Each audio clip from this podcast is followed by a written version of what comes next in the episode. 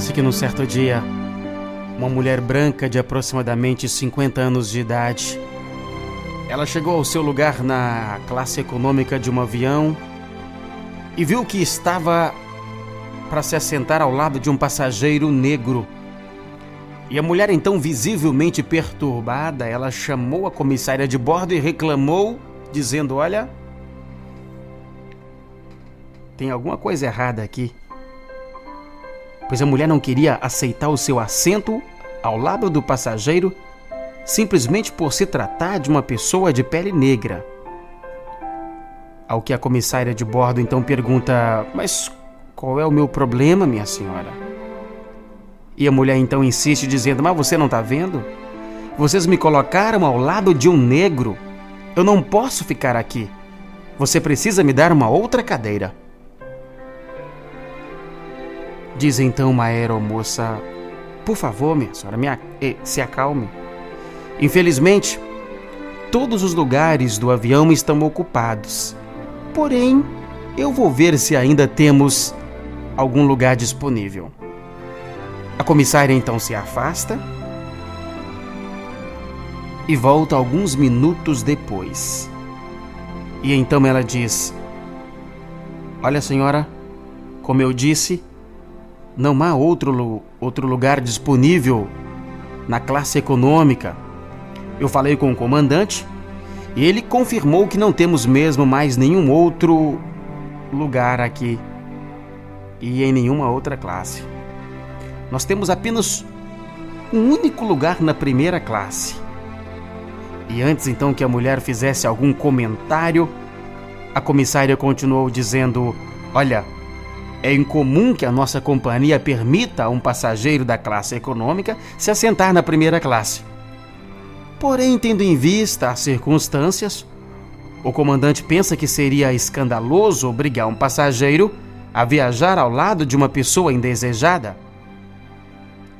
Daí então, se dirigindo ao senhor negro, a comissária prosseguiu dizendo: Portanto, senhor, caso o senhor queira, por favor, pegue a sua bagagem de mão pois reservamos para o Senhor um lugar lá na primeira classe. Todos os passageiros próximos ali, estupefados que assistiram aquela cena, eles começaram a aplaudir, algum, a, alguns até a aplaudir de pé. Barrar a onda racista que infesta, inclusive na internet hoje em dia, é uma tarefa fundamental para todas as pessoas que não aceitam a intolerância de qualquer tipo, especialmente de caráter racial e étnico. Fechar os olhos a ela é ignorar a atualidade do alerta do poeta quando falava do perigo nazista na Alemanha.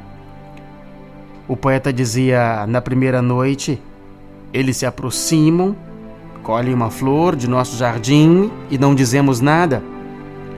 Na segunda noite, já não se escondem. Pisam as flores, matam nosso cão e não dizemos nada. Até que um dia o mais frágil deles entra sozinho em nossa casa, rouba-nos a lua. E conhecendo nosso medo, arranca-nos a voz da garganta. E porque não dissemos nada, já não podemos dizer nada dizia Eduardo Alves da Costa. Top Gospel.